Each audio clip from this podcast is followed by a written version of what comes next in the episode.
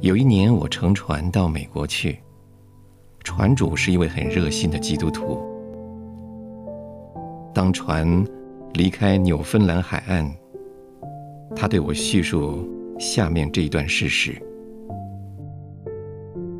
五个星期之前，我的船上发生了一件事，这件事情是我临程上的一个大革新。在我们的乘客中间，有一位穆勒先生。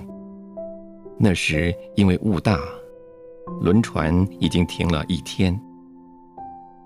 穆勒来对我说：“船主，我来告诉你，星期六下午我是一定要到魁北克城的。”我说：“这是做不到的事。”他说：“很好，如果你的船不能叫我按时到达，神有别的方法的。”五十七年以来，我从来没有对人誓约过，让我们下去祷告。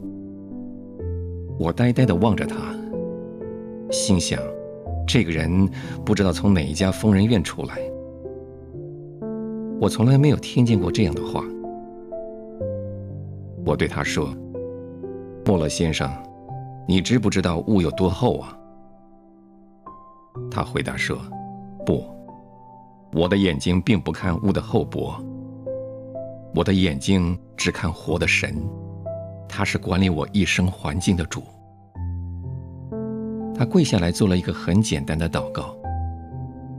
当他祷告完，我正想接下去做的时候，他把他的手放在我肩上，叫我不要做。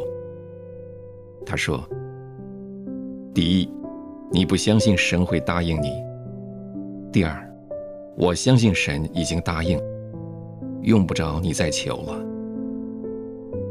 我呆呆地望着他，他对我说：“船主，我已经认识我的主五十七年了，在这五十七年中，神从来没有一次不听我。起来，船主，把门打开，你要看见雾已经全消了。”